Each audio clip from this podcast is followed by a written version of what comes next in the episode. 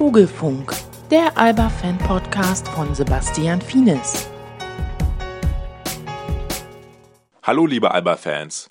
Unser Team hat zuletzt zwar zwei wichtige Spiele verloren, aber dennoch können wir sehr stolz auf unsere Jungs sein. In der Euroleague hat Alba Großartiges geleistet, so viele Siege eingefahren wie nie zuvor ein deutscher Club und für die Niederlage im Pokal-Halbfinale gegen Bamberg kann man der Mannschaft auch überhaupt keinen Vorwurf machen. Die Regeln in der BBL sehen vor, dass ein Team mindestens 48 Stunden Erholungspause bekommen muss, bevor es ein nächstes BBL-Spiel absolvieren darf. Daran hat sich die Ligaseite offensichtlich nicht gehalten. Alba hat das frühe Halbfinale um 17 Uhr bekommen und damit nicht einmal 43 Stunden Zeit gehabt, um durchzuschnaufen. Das reicht natürlich nicht, um sich zum einen auf einen starken Gegner wie Bamberg vorzubereiten, zum anderen reicht es nicht, um die nötige körperliche und mentale Frische in solch ein wichtiges Spiel mitzubringen. Das hat man, denke ich, auch am Sonnabend gesehen. Die Jungs waren platt und angeschlagen. Ich war für euch beim Pokaltop 4 in Oldenburg mit dabei und habe vor Ort mit Leon, Akim, Nils, Reggie und Marco Baldi gesprochen. Den Anfang macht Leon Radosevic, den ich mir unmittelbar nach der Halbfinalniederlage gegen Bamberg geschnappt habe. Leon, uh, two tough losses in a row within 48 hours. Um, yeah, how disappointed are you? Uh, me personally, I'm very, very disappointed because I have, I think we had very good chance to, to go in the final eight of the EuroLeague. We had good chance today to play. Was this game was much tougher because we had this very hard game for us against Maccabi two days ago. That was really exhausting for us. More, I think, mentally than physically but I think also guys are really dead. I know I feel very, very tired. A lot of guys have some problems, some injuries, small injuries, and with all this together, it's really hard to play games like this that, that come with Bamberg. They were fully prepared for us. They, they were playing much, much mature than us. We didn't have really enough time to, to prepare the game, but all of these are, uh, let's say, stupid excuses this is our job. We need to play maximum. It's hard. Things like this are happening, and we need to stay together, play tomorrow this game, and continue with the championship. Ihr habt's gehört. Leon ist noch sehr enttäuscht. Das Spiel gegen Maccabi sei sehr kräftezehrend gewesen, mental noch mehr als körperlich. Er selbst fühlt sich sehr müde, genau wie viele andere Albatrosse. Fast jeder Spieler habe irgendeine kleine Verletzung. Einige der Spieler, darunter Leon selbst und Jamal, mussten vor dem Halbfinale mit Cortison fit gespritzt werden, wie Obradovic auf der Pressekonferenz erzählte. Und Leon bestätigt auch, dass Bamberg viel besser auf das Spiel vorbereitet war und Alba dafür einfach die Zeit gefehlt hat. Weiter geht's mit Akim Vargas, der mir im Anschluss Rede und Antwort gestanden hat. Ja, es sind zwei Do-or-Die-Games und äh, es war klar, dass wir, dass wir viel Energie lassen werden, gerade am Donnerstag, weil es äh, der historische Sieg hätte werden können. Äh, schlussendlich ist es natürlich eine eher bescheidene Woche für uns gewesen, in dem wir zwei Key-Games verloren haben. Ähm, nichtsdestotrotz, denke ich, äh, haben, wir, haben wir großen Charakter gezeigt und uns nicht aufgegeben. Und ähm, ich denke, daraus können wir, können wir Energie schöpfen und äh, nächste Woche wieder angreifen in der BBL, um versuchen, äh, den ersten Platz zu attackieren.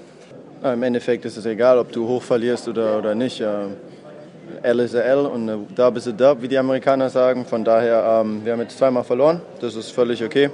Ähm, wir werden, wie gesagt, wir werden gucken, dass wir den ersten Platz attackieren. Ich denke, gerade gegen ein Team wie Bamberg ist es natürlich ähm, sehr, sehr wichtig, falls wir in den Playoffs aufeinandertreffen, dass wir Heimvorteil hätten. Und äh, das ist die Aufgabe jetzt für uns. Und dann die Frage an Akim, wie es sich angefühlt hat, die vielen mitgereisten Alba-Fans im Rücken zu haben.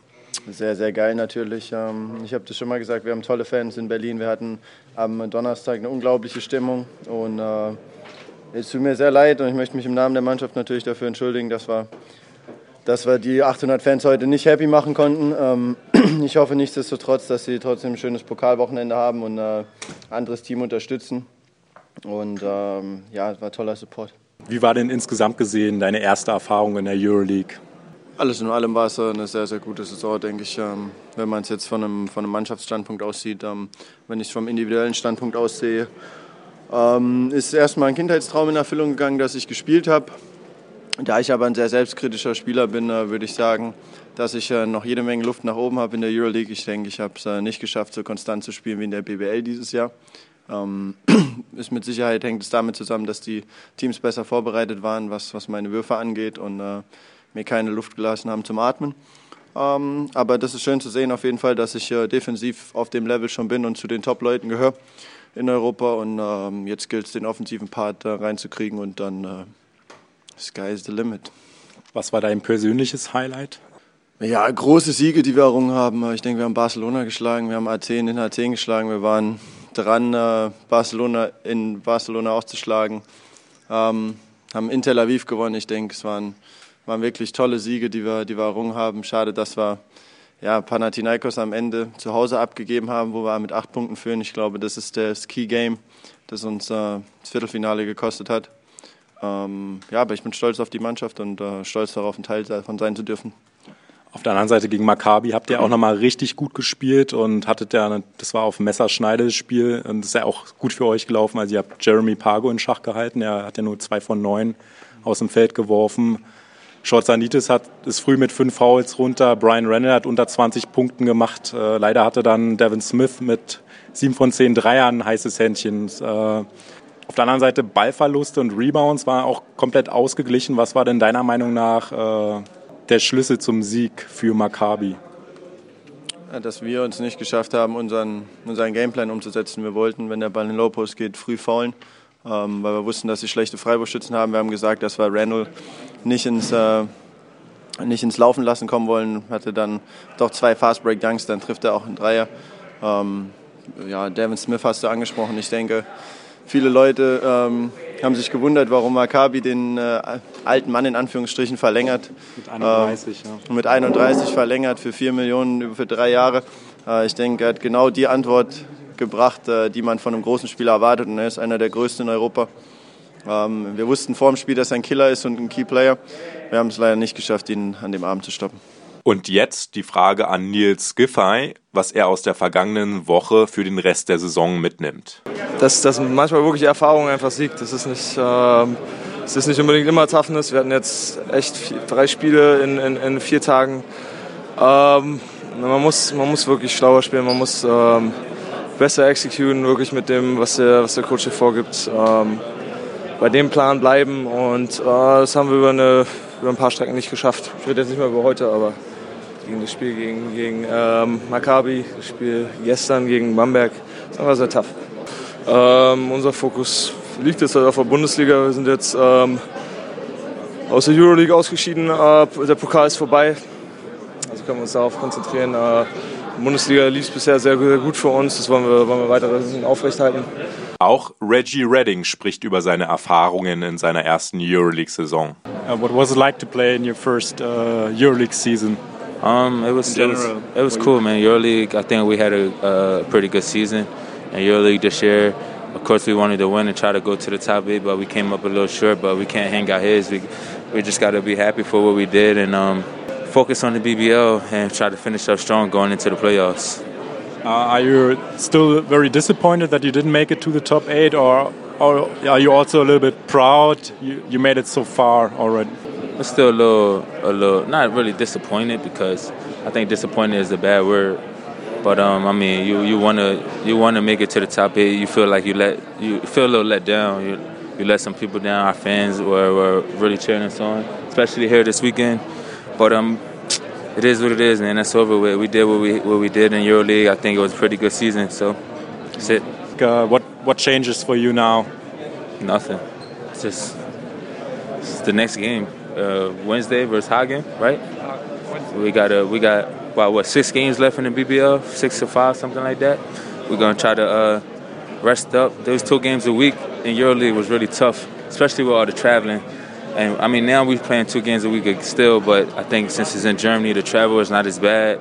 So we're gonna try to get uh, get our bodies right and rest up and make a push in the playoffs. Marco Baldi habe ich gefragt, ob es Alba seiner Meinung nach noch schaffen kann, bis zum Ende der Hauptrunde Platz 1 in der Tabelle zu ergattern. Wir werden es versuchen. Wir spielen noch in München, wir spielen noch zu Hause gegen Bamberg. Wir haben gegen Bamberg bisher zweimal gespielt, zweimal auch deutlich verloren. allerdings auch zweimal, äh, ich sag mal, immer gestresst, direkt aus dem Euroleague-Betrieb, direkt zum Spiel, praktisch ohne Vorbereitung. Es war beim ersten Spiel in Bamberg so und jetzt wieder. Ähm, und es wird Zeit, dass wir jetzt mal Bamberg sozusagen auch für Sie, glaube ich, die interessiert es auch, wie das ist, wenn man mal so auf Augenhöhe sich begegnet. Das heißt, beide haben die gleichen Voraussetzungen gehabt, haben sich drei, vier, fünf Tage auf das Spiel vorbereiten können und dann sehen wir, wo wir stehen. Wir spielen noch in Ulm, wir haben noch einen, schwierigen, also einen schweren Spielplan, aber wir können es schaffen, natürlich. Vielleicht noch ein Wort an die Alba-Fans. Äh, mit sechs Fanbussen hier angereist, 800 Fans hier insgesamt. Die haben für eine grandiose Stimmung gesorgt. Äh, ja, was sagen Sie dazu? Äh, das macht einfach nur glücklich, wirklich. Also, äh, und, und das ist genau das, was, was, was ich vorhin meinte, äh, auf die Frage hin, was ist eigentlich so das Markenzeichen von diesem Team? Und äh, der Slogan ist halt nicht nur jetzt Marketing, sondern der wird gelebt. Und das springt rüber. Äh, die Fans spüren das, nehmen das auf und spiegeln es, Entschuldigung, und spiegeln es uns wieder. Und das, es gibt eine sensationelle Einheit. Und das ist wirklich grandios und macht einfach glücklich. Pro und Contra. Aus aktuellem Anlass zum Beko BBL Pokal möchte ich den Modus des Pokals thematisieren. Viele Basketballfans wünschen sich ja eine Rückkehr zum alten Pokalmodus, in der auch Regional- und Zweitligateams, also unterklassige Teams, die Chance bekommen, am Pokal teilzunehmen. Und dass über mehrere Runden ein echter Pokalsieger ausgespielt wird. Das wäre wohl die fairste Variante. Seit 2009 haben wir ja die Regelung, dass nur die ersten sechs Teams der BBL-Hinrunde sich für das Top 4 qualifizieren können, wenn sie ein Spiel, also das Viertelfinale, gewinnen und der Gastgeber ist ja automatisch qualifiziert. Vor der EWE Arena in Oldenburg wurden Handzettel verteilt, die die Fans dazu aufriefen, gegen den Pokalmodus vorzugehen bzw. zu protestieren.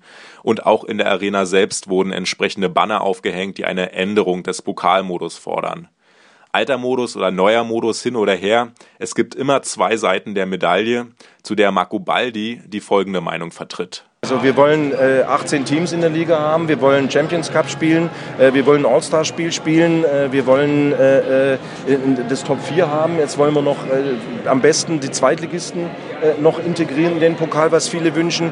Und da kann ich halt nur immer raten, schaut euch mal bitte an, wie das war vor acht Jahren, als Cuxhaven gegen Bremerhaven sogar als Lokalderby gespielt hat und da haben 50 Leute zugeguckt. Es hat keine Sau interessiert. Ne? Äh, also man muss, sich, man muss sich immer einigen auf, auf das, was die höhere Priorität hat. Und ich kann nicht den, wenn, wenn die Fans sagen, das Wichtigste ist, dass der Pokalmodus geändert wird, das heißt, wir müssen nochmal vier, fünf, sechs Spieltage dazu in den Spielplan packen. Ne? Wenn das das höchste Gut ist, ja, dann muss man sich überlegen, wo man es wieder einspart. Ne? Aber alles geht nicht. Also ich verstehe ja, wenn jeder, also ich bin auch lieber schön, reich und gesund. Am allerliebsten. Aber wenn ich es nicht bin, muss ich mir halt einfallen lassen, wie ich da hinkomme. Also ist immer so. Ich sage, seit äh, fünf Jahren rede ich mir einen Mund fußlich, dass wir mit, so wie wir es jetzt tun, dass wir alles wollen, Ne? und auch übrigens alles aufgeschrieben haben. Wir haben ja einen seriösen Businessplan als Liga, dass wir da nicht hinkommen. Also wir kommen da nicht hin. Da müssen wir schon Weichen stellen. Da müssen wir uns über Ligagröße unterhalten, da müssen wir uns über, ist All-Star-Spiel wirklich so wichtig unterhalten, da müssen wir uns über Pokalmodus unterhalten, da müssen wir uns über alles Mögliche unterhalten. Ähm, aber das, das Entscheidende ist erstmal, dass man die Prioritäten setzt. Dann kann man manövrieren. Wenn man alles möchte, dann wird es so bleiben, wie es bisher ist. Und es, es scheint so zu sein, dass der ein oder andere dann eben nicht ganz so zufrieden ist.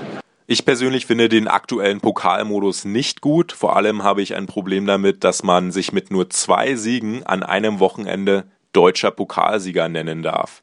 Dafür verliert der Titel für mich unheimlich an Wert im Gegensatz zu früher. Und hm, auch der Zeitpunkt des Top 4 ist sehr ungünstig gewählt. Vereine, die noch im europäischen Wettbewerb aktiv sind, ja, wie Albert zuletzt, ähm, haben durch das Top 4 eine unnötige Zusatzbelastung. Jetzt, wo wir einen neuen BBL-Commissioner bald bekommen werden, äh, wird sich hinsichtlich des Pokalmodus vielleicht etwas ändern.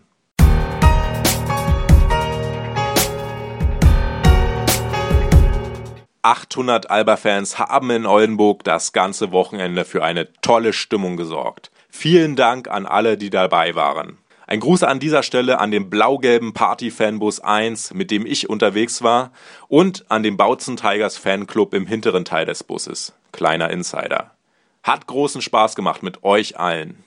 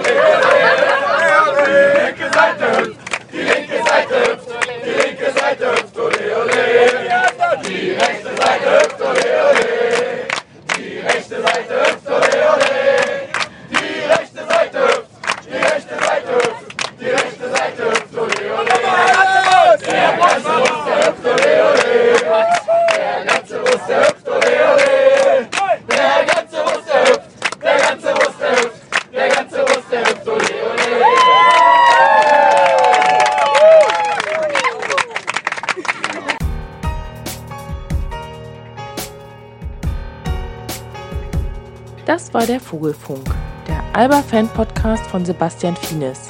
Präsentiert wurde das Ganze von Fienes Fitness, der Spezialist für Training, Ernährung und Erholung. Mehr Informationen findest du im Internet auf finesfitness.de.